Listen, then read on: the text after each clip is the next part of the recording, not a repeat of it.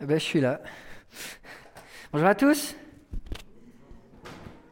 Vous aviez l'air plus réveillé quand vous chantiez On vous entendait bien? Ah ouais, je vais prendre la manette. Ah oui, en fait, ouais. Quand on aime, on compte pas. Mais ça fait très plaisir d'être avec vous. Vous avez- vous m'avez l'air en forme pour la plupart, même si c'est la fin de l'année. Ouais?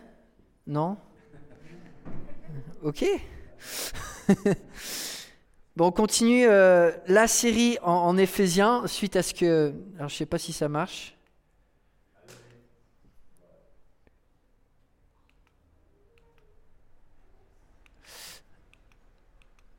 Alors, je vais. Alors, j'ai- un peu de mal. Peut-être que je suis. euh, que je suis pas bon en fait. hein.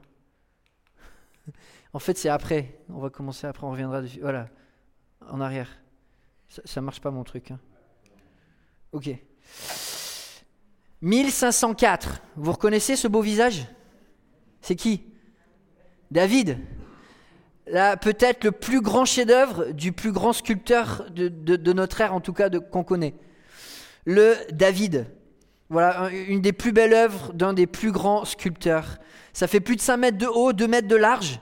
La sculpture tout en marbre, en marbre pèse près de 6 tonnes. Et ça a pris plus de 2 ans à l'artiste pour la compléter. Et là, tu, tu comptes pas les heures. Et non seulement, voilà, c'est le génie de l'artisan dans tous les détails, mais il y a aussi ce regard. Le regard de David qui est perçant, qui est vraiment envoûtant. Et j'aimerais dire que ça laisse pas de marbre, mais ma, ma- ma femme me laisserait pas faire un jeu de mots aussi lourd. Et, euh, et c'est frappant parce que des, des statues de David, il y, y en a des David. Mais celui-là, il est assez unique parce que c'est avant que David il va affronter Goliath. Et quand David il a tué Goliath, bon voilà, on sait qu'on a des géants dans nos vies, des montagnes à franchir, etc. Mais combien d'entre nous on peut dire ouais, moi j'ai la tête de Goliath, enfin j'ai ce trophée là chez moi quoi. Alors que ce regard de David, du jeune qui dit ben, je vais conquérir le monde, ça, ça nous donne envie parce qu'on se reconnaît peut-être un peu plus là-dedans. De se dire ouais, il y, a- des choses euh, impensables qui sont devant moi, mais avec l'aide de Dieu. Et c'est vraiment euh, voilà l'assurance de David qui va dire à Goliath mais pour qui tu te prends d'insulter mon Dieu? Et là, on voit voilà David qui a cet angle-là, il est prêt à aller au combat, il a sa fronde, il, est, il, est, il, est, il a plein d'assurance, il a plein de confiance dans son Dieu, il est prêt, voilà, ce mouvement de fierté, prêt à conquérir le monde. Et l'histoire de, de cette statue, elle est intéressante parce que ça commence des décennies et des décennies avant. Un siècle avant, il y avait cette vision de la cathédrale de faire des statues, des, des- des caractères, des personnages de l'Ancien Testament. Et 50 ans plus tôt, il y avait un artiste qui avait, commencé sur ce morceau de marbre gigantesque de la Toscane à, à- façonner un David. Sauf qu'il s'était un petit peu planté, il avait coupé un, bord du flanc, et puis voilà, il avait arrêté son projet. Et pendant plus de 50 ans, il y avait ce morceau de marbre magnifique qui était dans la cour de l'atelier de la cathédrale, et il n'y a personne qui osait y toucher. Et puis finalement, les années sont passées, les années sont passées, et le comité s'est dit, bah, il faudrait qu'on fasse quelque chose. Ce morceau de marbre, il a beaucoup de potentiel. Mais le seul moyen d'en faire voilà, sortir tout le potentiel, c'est clair, il faut un génie, il faut un vrai artisan qui y mette les doigts dessus. Alors ils ont fait le tour un petit peu des, des grands artistes. Ils ont fait venir Léonard euh, de Vinci, qui a regardé. Et puis finalement, c'est Michel-Ange qui a posé les yeux dessus et qui s'est dit ça, je sais quoi en faire. Et pendant deux ans, il a œuvré jour après jour, heure après heure, pour arriver à voilà ce chef-d'œuvre euh, de, de- de- sa vie. Et en fait, l'évangile, c'est exactement ça. L'évangile, c'est exactement à, cause du péché, Dieu, l'idée qui, enfin, ce qu'on a connu dans le jardin d'Éden et ce que Jérémie nous a partagé la, semaine dernière, enfin, il y a deux semaines, euh, ça a été perdu quelque part. Et s'il n'y a pas l'artisan qui peut mettre, voilà, son marteau avec son burin, il y a beaucoup de potentiel, mais ça reste encore à découvrir. Et l'idée de bah, la beauté de l'évangile, c'est que Dieu bah, nous façonne. Il fait de nous son ouvrage, nous dit le passage. Il fait de nous son œuvre d'art pour arriver à la stature de Christ. On va lire les versets, donc on va revenir en arrière. Je vous laisse gérer, hein. vous êtes les pros de toute façon, Yulia. Je sais pas si euh, j'y arrive. Voilà, 6 de toute façon, non, ça marche pas. Il nous a ressuscités et fait asseoir avec lui dans les lieux célestes en Jésus-Christ. Il a fait cela afin de montrer dans les temps à venir l'infinie richesse de sa grâce par la bonté qu'il a manifestée envers nous en Jésus-Christ. En effet, c'est par la grâce que vous êtes sauvés, par le moyen de la foi. Et cela ne vient pas de vous, c'est le don de Dieu. Ce n'est pas par les œuvres afin que personne ne puisse se vanter. En réalité, c'est lui qui nous a fait. Littéralement, nous sommes son ouvrage. Nous avons été créés en Jésus-Christ pour des bonnes œuvres que Dieu a préparées d'avance afin que nous les pratiquions. Et c'est la conclusion hein, de cet hymne à la grâce dont Paul, voilà, il va, il, va, il, va, il va chanter depuis des versets. Il va répéter encore la grâce et la grâce. Et à quoi elle aboutit? Ben, Elle aboutit à cette œuvre d'art qui est l'Église, qui est les croyants, et que Dieu façonne de manière euh, vers la perfection. On peut continuer. Voilà. Et on va regarder à trois choses. On va regarder à la bonté de l'artisan à, l'engagement euh, de la bonté de l'artisan. Deuxièmement, on va regarder à l'engagement total de l'artisan. Et troisièmement, on va regarder au génie de l'artisan. Dans le premier point, c'est ce qu'on voit au verset 6 et 7. C'est la bonté si riche et si généreuse de l'artisan qui a, qui a, vraiment une, une, perspective, une vision dans son esprit. Il sait à quoi il veut arriver. Il ne le cache pas. Son but, c'est de nous montrer pour tous les siècles à venir à quel point c'est bon de le connaître. Il nous a ressuscités, fait asseoir avec lui dans les lieux célestes en Jésus-Christ. Il a fait cela afin de montrer dans les temps à venir l'infinie richesse de sa grâce par la bonté qu'il a manifestée envers nous en Jésus-Christ. La grâce, par, par définition, c'est quoi? C'est un cadeau qui est immérité. Et ça, en fait, on ne connaît pas trop. Quand c'est dans, la vie de tous les jours qu'on reçoit vraiment des cadeaux immérités. Quand tu reçois un email en disant euh, Vous avez gagné 10 000 euros Tu dis Ouais, ouais, c'est ça, ouais. Tu veux mon adresse, tu veux mon compte bancaire, tu veux mon numéro de téléphone, tu veux, tu veux savoir où c'est que ma femme, euh, enfin son âge, ce qu'elle achète, etc. Enfin, je te connais, quoi. C'est empoisonné ton truc. C'est pas un vrai cadeau. On sait, hein, euh, ce qui est gratuit, ça n'existe pas. Et là, Paul, il va nous dire ben, les motivations de, de la grâce, ben, Dieu, il en a aussi.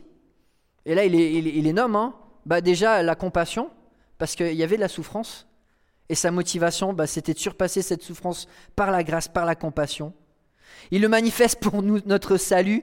Et il le manifeste pour que dans toute l'éternité, on peut goûter à, et là Paul il le définit, l'infinie richesse de sa, de, sa, de, sa, de sa bonté c'est pas calculable. Tu peux jamais en faire le tour. C'est tellement bon le salut de Dieu, c'est tellement bon l'œuvre qu'il fait en nous. Il y a tellement de génie là-dedans que tu peux jamais en faire le tour. C'est comme si Dieu te donnait un bonbon et en fait tu peux le sucer pendant une semaine de suite et il est toujours bon le truc. Tu peux le tourner dans tous les coins, il y a toujours des nouvelles nuances de douceur, de, de, de, de voilà, de, sucré, de, il y a toutes les, tout, tout ce qui ressort et, et tu peux jamais t'en lasser. La grâce de Dieu pendant tous les siècles à venir, pendant toute l'éternité, on va pouvoir y goûter. C'est juste bon. Et Paul, il nous le dit, c'est pas juste quelque chose qu'on vit en tant qu'individu. Et euh, voilà, Jérémie concluait, verset 5, il nous a rendu à la vie. Et littéralement, tous les verbes dans les deux versets, ils commencent avec un, un préfixe en grec, le préfixe ensemble. Il nous a rendu à la vie ensemble avec Christ. Il nous a rendu, il nous a assis ensemble à la droite du Père. Il nous a ressuscités ensemble. Et là, c'est la belle œuvre de Dieu qu'il fait quelque chose de bon, mais il le fait avec l'Église entière. Et c'est ça en fait son ouvrage. C'est pas juste des individus déconnectés, mais quand on le met ensemble, il y a quelque chose de beaucoup plus grand qui en sort. On l'a vécu avec le Covid. Hein. Quand tu es isolé au bout d'un moment, mais tu es vide. Et j'ai un ami qui me disait, euh, peut-être vous avez suivi quelques événements sportifs récemment, et il me disait, mais moi, euh, je suis fouteux, mais pendant le Covid, j'ai pu regarder les matchs parce que quand tu n'as pas de public, mais tu restes sur ta faim, quoi. Tu as l'impression que c'est. Il n'y a pas de vie. Tu n'as pas de public, tu n'as pas, pas d'effet de, groupe, enfin, c'est mort, quoi. Et euh, je ne sais pas s'il y en a qui ont suivi un peu Roland Garros. Quelques-uns. Alors, il y a, en général, je ne suis pas trop l'actualité, donc je suis un peu paumé, mais j'aime bien les événements sportifs quand j'arrive à les voir. Et là, c'était le vendredi soir, il y a deux semaines, il y avait la demi-finale Djokovic euh, contre Nadal. Est-ce qu'il y en a qui l'ont regardé? Je pense, le, plus beau match de tennis que j'ai jamais vu, parce que Nadal, il bat toujours Djokovic à Roland Garros.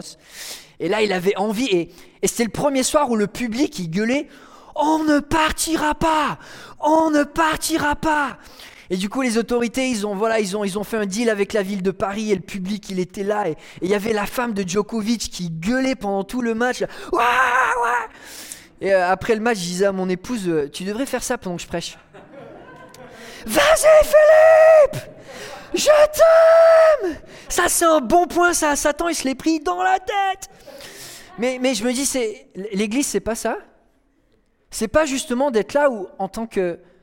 Voilà, on est tous à goûter de la grâce ensemble, on est tous à cheminer dans la grâce, et, sous les applaudissements, sous les encouragements, sous le soutien mutuel, ouais, on, se plante, ouais, on est tous pécheurs.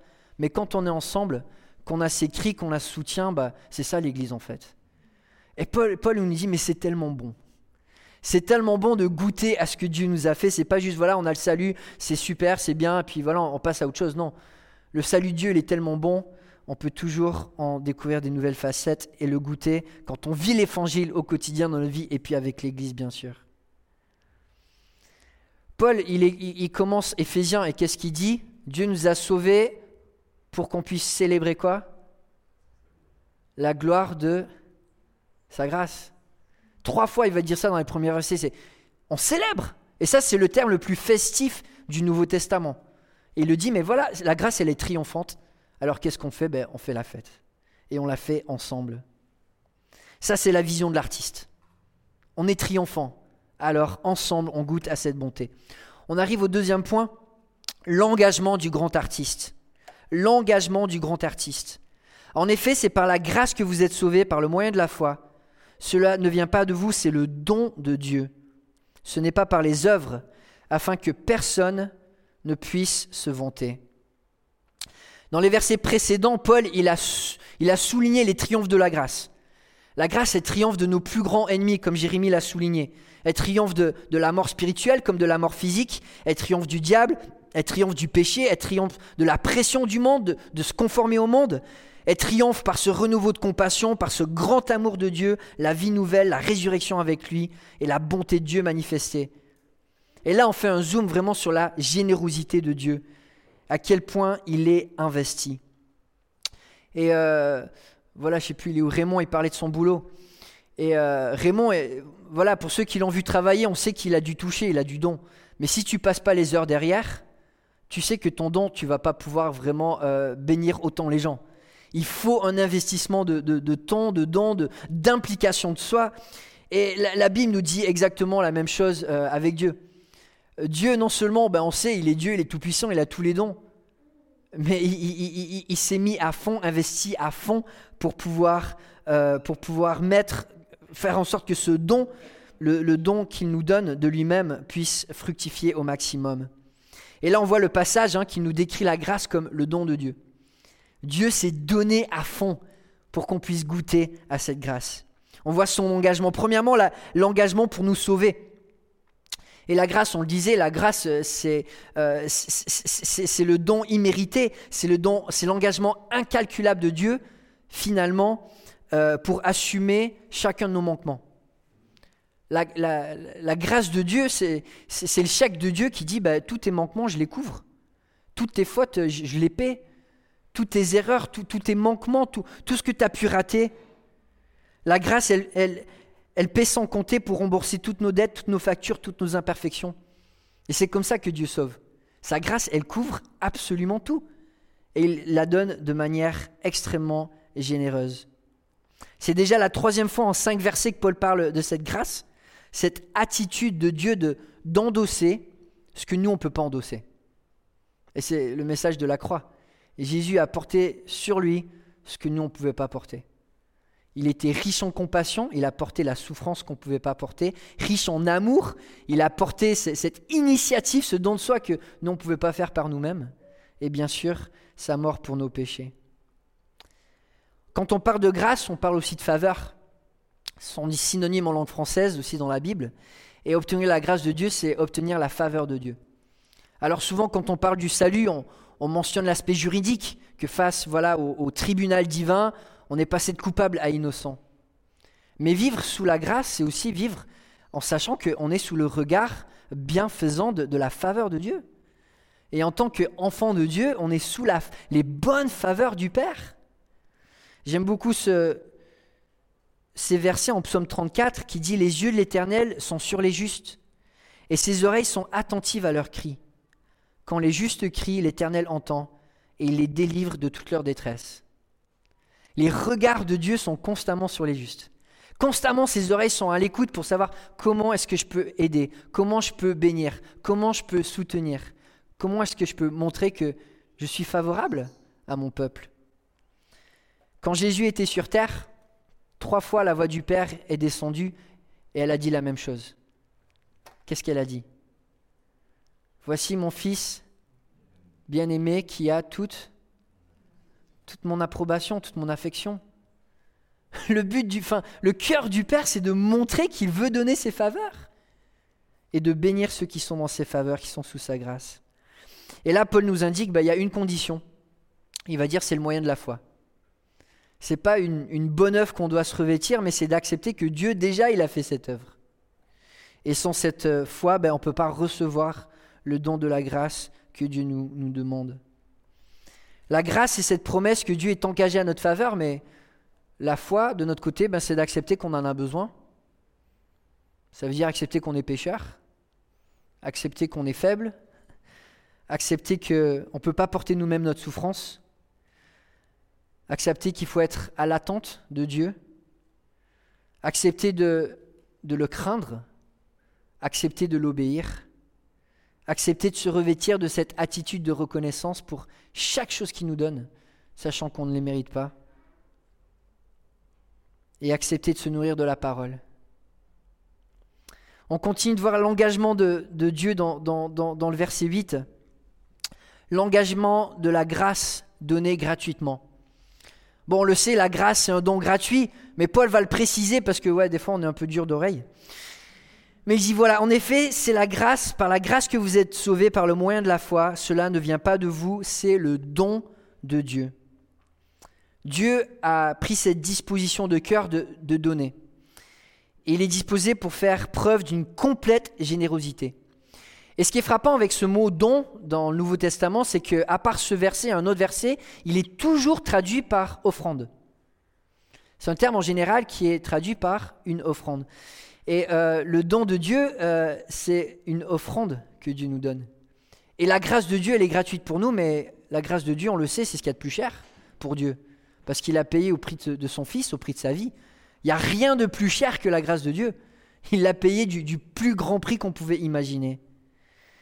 Et cette grâce, bah, elle nous est donnée comme, comme une offrande. Et c'est vraiment à l'envers de, de, souvent comment les, les autres religions voient Dieu ou comment des fois nous on voit Dieu que Dieu est exigeant, il veut des offrandes, il veut qu'on vienne le servir, et, si on fait assez, ben, peut-être que lui va, nous donner des miettes en retour. quoi. Mais en fait, c'est complètement l'opposé. Dieu nous a donné une offrande tellement généreuse qu'une fois qu'on comprend ce qu'il nous a donné, ben, en fait, l'obéissance, l'engagement, la persévérance, ça devient normal, parce que c'est Dieu qui a donné en premier. On voit aussi l'engagement de Dieu, troisièmement, l'engagement de la grâce pour être l'objet de notre fierté. Et Paul, il va nous dire, une fois qu'on a compris à quel point cette grâce, elle est magnifique, ben on n'a pas besoin de se vanter du reste. On n'a pas besoin de trouver notre fierté dans, dans nos petites œuvres à nous. C'est pas par les œuvres afin que personne ne puisse se vanter. Notre salut, ça dépend pas de nous. C'est une grâce, faut le reconnaître par la foi. Et la Bible est claire, en fait, il n'y a pas de bonnes œuvres qui peuvent nous permettre euh, d'acheter un ciel éternel. Enfin, je ne sais pas, même si on pouvait vendre nos bonnes œuvres. Si vous, pouvez vendre toutes les bonnes œuvres que vous avez données, voilà. À chaque fois que vous faites un sourire, vous donnez quelque chose à quelqu'un, voilà, dans votre compte en banque, vous avez, je sais pas, 1000, 10 000 euros. À la fin de votre vie, peut-être vous allez au ciel, vous avez 10 euh, millions dans votre compte en banque.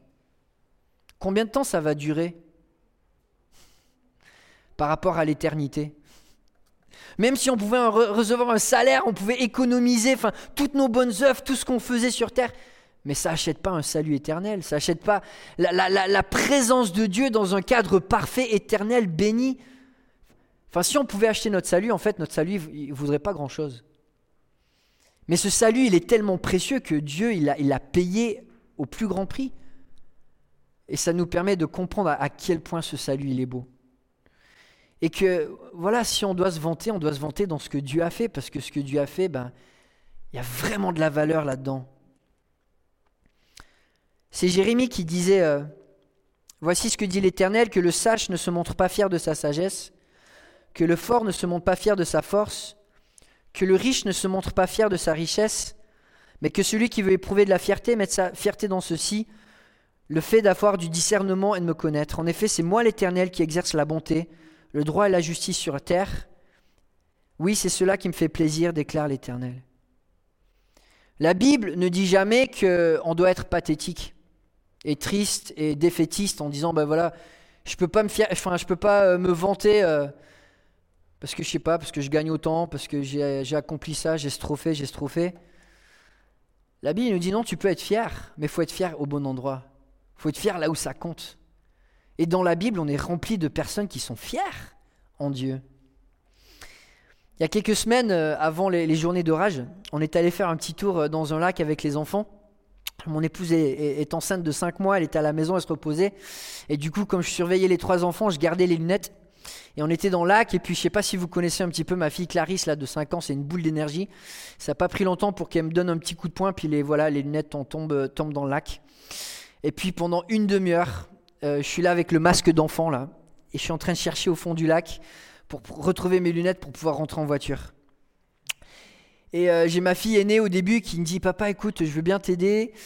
Euh, je dis non, non, c'est, voilà, je, suis le père, je vais, y arriver. pendant une demi-heure, je cherche. Puis au bout d'une demi-heure, elle vient me voir et fait Écoute, papa, ça fait une demi-heure que je prie pour toi. Maintenant, passe-moi le masque. je lui passe le masque, elle met, elle met le nez dans l'eau, elle dit Bah, c'est là. Et euh, on est dans la voiture. Et elle me dit tout timidement Papa, est-ce que j'ai le droit d'être fier? Et je dis, mais absolument T'as prié, Dieu a répondu. T'as persévéré et, Dieu a béni. Mais bien sûr, tu peux être fier. Bien sûr, on peut être fier des œuvres que Dieu nous, donne de porter, les œuvres préparées d'avance. La grâce de Dieu, elle est glorieuse et, quand, elle vit en nous, bah, on, a, de quoi être fier. Et le chrétien, c'est pas quelqu'un de défaitiste, c'est quelqu'un qui, qui, se vante mais qui se vante de la fierté qu'il a dans l'Évangile. Et puis finalement, dans, dans ces versets, cet hymne à la grâce, comme je l'appelle, on voit le génie suprême du grand artisan. Le génie suprême du grand artisan. On voit, la, vision de l'artiste. Il a envie de créer quelque chose qui est bon et qui est bon pour toute l'éternité. On voit l'engagement de l'artiste qui se dit je vais, je vais tout donner. Et puis on voit aussi ben, le toucher de l'artiste, le génie de l'artiste. En réalité, c'est lui qui nous a fait, littéralement, comme je disais, nous sommes son ouvrage, son œuvre d'artisan. Nous avons été créés en Christ Jésus pour des bonnes œuvres que Dieu a préparées d'avance afin que nous les pratiquions. Le terme en grec pour ouvrage est le terme poema, qui a donné le, français poème. Et, c'est vraiment, enfin, je ne veux pas faire un anachronisme en disant que c'est ce que ça veut dire, mais l'idée de ce, de, ce, de ce mot, l'ouvrage, c'est, qu'il y a vraiment finalement la pensée d'un artiste derrière. Il y a la pensée d'un ouvrier qui, qui accomplit quelque chose. Et on le sait, c'est le message de la Bible, hein, quand on, regarde à, ce que Christ fait en nous, à son Église, ben, on est son tableau, on est sa sculpture, on est son chant, on est son poème. Et ce verset nous rappelle que ben, quand Dieu fait quelque chose en nous, bah, il le fait avec sa créativité, il fait avec son habileté, il fait avec son toucher, il fait avec sa sagesse, pour que chacun de nous en soit façonné dans quelque chose de magnifique, un chef-d'œuvre éternel. On a le plus grand, plus grand artiste de tous les temps qui est investi pour faire quelque chose de beau de nous. Et ça, si ça ne nous encourage pas, ben, je ne sais pas qu'est-ce qui peut nous encourager. Dieu est investi dans tout son génie, dans toute sa créativité, toute son habileté pour faire quelque chose de beau à partir de nos vies et à partir de notre Église. L'autre jour, je me promenais à Miribel, on a déménagé là-bas l'année dernière, et on est tombé sur, euh, sur cette libellule. Et quand tu regardes la création de Dieu, ça ne te prend pas longtemps pour te dire, euh, ouais, Dieu, il sait ce qu'il fait quand même. Alors ça, c'est voilà, c'est à Miribel, mais peut-être si on était à Madagascar, on serait tombé là-dessus. Un charançon girafe. Et là, je pense que Dieu, quand il a créé le monde, hein, Colossiens dit qu'il a créé par Christ et avec Christ. J'imagine Dieu qui prend la main du Père et qui dit Écoute, on va se marrer. Et il fait ça. Peut-être au Brésil, vous auriez vu ça? Une cigale, on peut passer à la suivante, cigale bossue du chêne. Le truc, il a un front là, il fait des trous dans le chêne. comme ça il peut sucer. Et euh, voilà, on peut, on peut, on peut passer les, les, prochaines. J'ai plein, plein, plein d'images. Et voilà, peut-être c'est des images que vous avez déjà vues, mais quand on regarde à la création, c'est juste tellement fascinant. Toutes les merveilles que Dieu fait. Enfin, notre planète Terre, on ne pourra jamais en faire tout le tour. Et c'est tellement grand, et pourtant on peut en mettre 1,3 million de notre planète dans le Soleil. Et il y a des étoiles qui sont tellement grandes que si on les mettait à la place du Soleil, ben, la Terre serait même plus en orbite, elle serait à l'intérieur de, de cette planète. Et puis voilà, on passe de l'infiniment grand à, l'infiniment petit. Et quand on regarde au code génétique humain, ben c'est juste fou. Enfin, L'ADN humain, tu pourrais remplir 100 millions de pages d'encyclopédie. Le code et, toutes les informations qui sont dedans, c'est juste incroyable. Et, euh, et, on le sait, la vie qui est dans les cellules, c'est plus compliqué qu'une grande ville. Avec les canalisations, les échanges, les commerces, les multiplications, c'est absolument fou ce que Dieu fait. Et euh, voilà, on regarde à ce que Dieu fait. Et forcément, quand on pense à notre propre vie, ben, ça nous encourage. Alors peut-être certains me regardent et, se disent, ouais, d'accord. Tu dis que ma vie c'est un poème, c'est pas trop ce que j'ai vu. je regarde les années passées, je regarde ma souffrance, et euh, je sais pas si je l'appellerai dans ces termes. Mais la réalité, c'est que si tu veux faire une sculpture, il faut casser des morceaux. Si tu veux faire une œuvre d'art, il faut casser des morceaux. Et la Bible, elle est claire que la sculpture que Dieu fait dans chacun de nous, ben, ça s'appelle la sanctification. Et la sanctification, c'est que tu enlèves ce qui est mauvais pour façonner ce qui est beau. Et là, ça passe euh, par, euh, voilà, cette fois, le moyen de la foi que Paul disait en disant, voilà, Dieu, à toi le marteau, à toi le burin, et ok, je suis prêt, tu peux me façonner, tu peux enlever ce qui n'est pas de toi dans ma vie, enlever les excès qui n'ont pas leur place, et minutieusement frapper là où c'est informe pour en faire sortir de la beauté. Et si on veut voilà, voir une véritable œuvre d'art de Dieu dans notre vie, il ben, faut se laisser façonner. Et là, c'est quand même chouette parce que Paul, il va utiliser des verbes vraiment forts dans cette épître pour décrire notre identité en Christ. Nous sommes bénis, nous sommes choisis, nous sommes adoptés, sauvés, rachetés, pardonnés, scellés du Saint-Esprit, nous sommes rendus à la vie, assis avec Christ, nous sommes ressuscités. Et là, il va utiliser un terme, un de mes voilà des termes les plus puissants en de la Bible, le terme créé. Nous sommes créés en Christ. Et c'est ce que Paul va dire, on connaît bien de Corinthiens 5, 17. En Christ, nous sommes une nouvelle création. Les choses anciennes sont passées, voici toutes choses sont devenues nouvelles. Et euh, voilà, quand on regarde au verbe créer, c'est un verbe tellement puissant. À partir du néant, Dieu va créer la beauté. À partir de rien, il forme la vie. Et comme Jérémie l'a dit, à partir de, on était mort spirituellement, mais Dieu va créer une œuvre tellement plus belle que ce qu'on pourrait imaginer. Christ, il rentre euh, dans notre vie pas juste pour euh, voilà, apporter un peu d'équilibre, un peu d'amour, un peu de joie, un peu plus de sens. Il fait toutes choses nouvelles. Toutes choses nouvelles, toutes choses divines. Et euh, dans ma vie de chrétien, il n'y a pas de verset qui m'a plus impacté que Éphésiens 2.10. De comprendre que les œuvres que je dois porter, je ne dois pas les inventer en fait. Je ne dois pas les forcer. Je ne dois pas euh, chercher du sensationnel pour, voilà, pour, pour, pour impressionner les gens. Dieu, il a créé des œuvres, il les a entreposées, il faut juste aller les piocher par la foi. Tout est déjà préparé. Et quand on fait les œuvres de Dieu, ce n'est pas des œuvres à notre petite échelle humaine, c'est c'est des œuvres que Dieu a préparées. C'est tellement plus grand que tout ce qu'on pourrait imaginer. Et voilà, nous, souvent, on a envie de se, créer une statue dans l'instant T. Voilà, des, belles photos, on avait les abdos, les, moments où euh, on, a, gagné notre diplôme, les moments où euh, voilà, on avait le coude autour d'une star, les moments où on a envie d'ancrer dans... Et voilà, c'est ce que les, Grecs et les Romains ont fait, tu vois, dans ton moment de gloire où tu as les biceps qui sortent là. Puis le David, bon, je vous ai montré que la tête parce que le reste, voilà, c'est très, voilà, c'est, la Renaissance. Mais voilà, on essaie, on essaie de vivre tellement souvent dans l'instant T en disant si seulement j'ai ce moment de gloire, Si j'arrive à, quand tu es ado, à sortir avec cette belle fille, je pourrais le mettre voilà sur mes trophées là. Mais Dieu nous dit non, non, moi je vais faire une œuvre vivante. Je vais vous, constamment vous permettre de faire des, œuvres glorieuses. Ce ne sera pas juste un petit instant de gloire où voilà, tu pourras t'en rappeler toute ta vie. Tout instant, Dieu va nous surprendre.